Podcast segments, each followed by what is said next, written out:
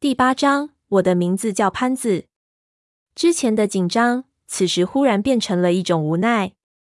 所有账本都是用暗语写的，类似于那条让我卷入一切的鸡眼黄沙的短信一样，各种暗语层出不穷。稍不留意，还会以为是写砸了的武侠小说或者修脚秘籍。我能够看懂这些暗语，再怎么说，我也是三叔底下一个小盘口的小老板，整套体系我都有学过。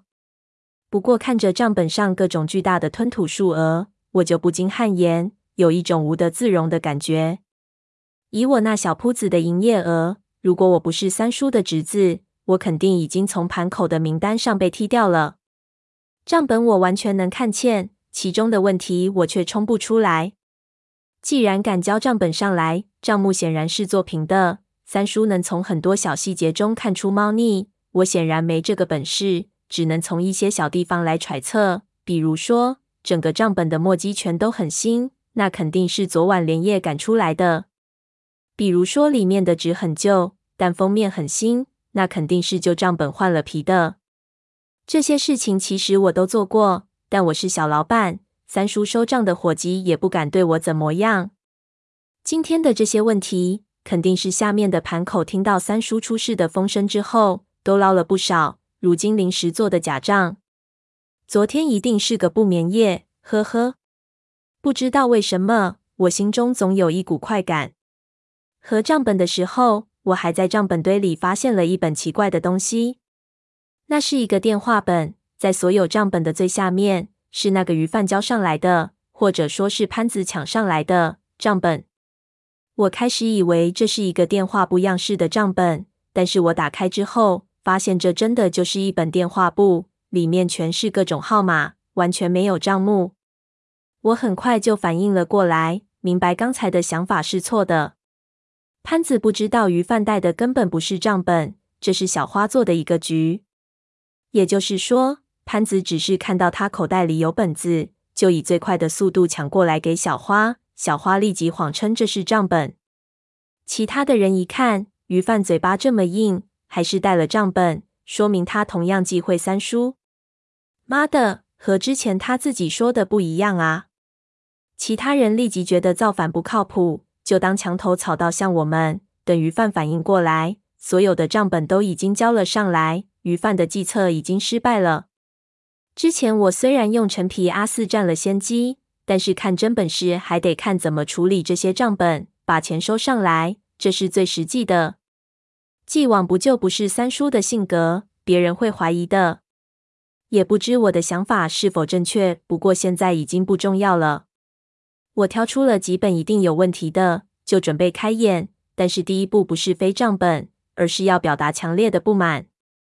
在导演潘子原来的安排中，这一步要用一支烟灰缸砸他，表达对三叔不在这里的时候主持工作的潘子的责备。于是我看着看着。忽然就猛地把一本账本合上，往桌子上一摔。房间里本来就鸦雀无声，一下所有人的眼神都看向我，我顺手抄起桌子上的烟灰缸就朝潘子砸去。按照剧本，潘子立即就会接住烟灰缸，之后我立即起身，用最快的速度把账本对应着一个一个拍到有问题的人的脸上，然后咻咻带着我离开。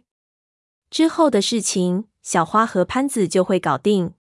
潘子算过，如果计划顺利，三叔不在时少收的钱基本上能回来大半，那是个大数目。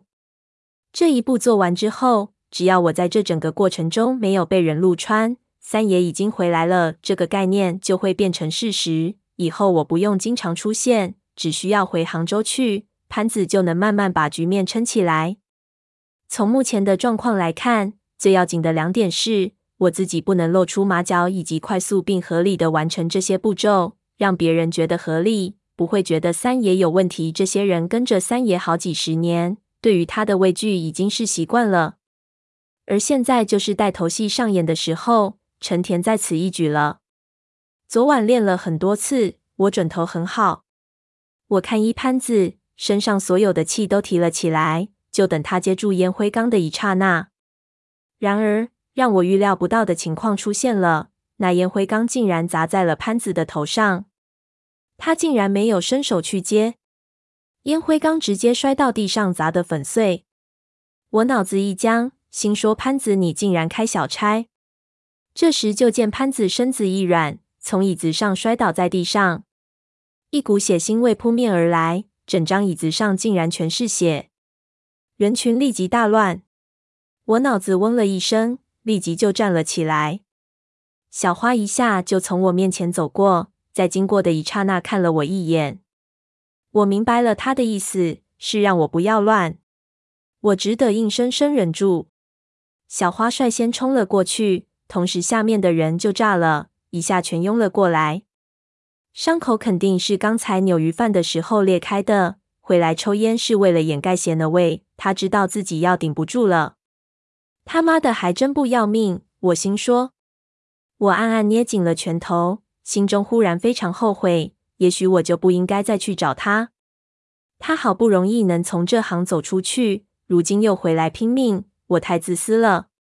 小花探了探潘子的脉搏，立即把潘子扶了起来，对门外大叫。他带来的几个人马上赶过来，把潘子抬了出去。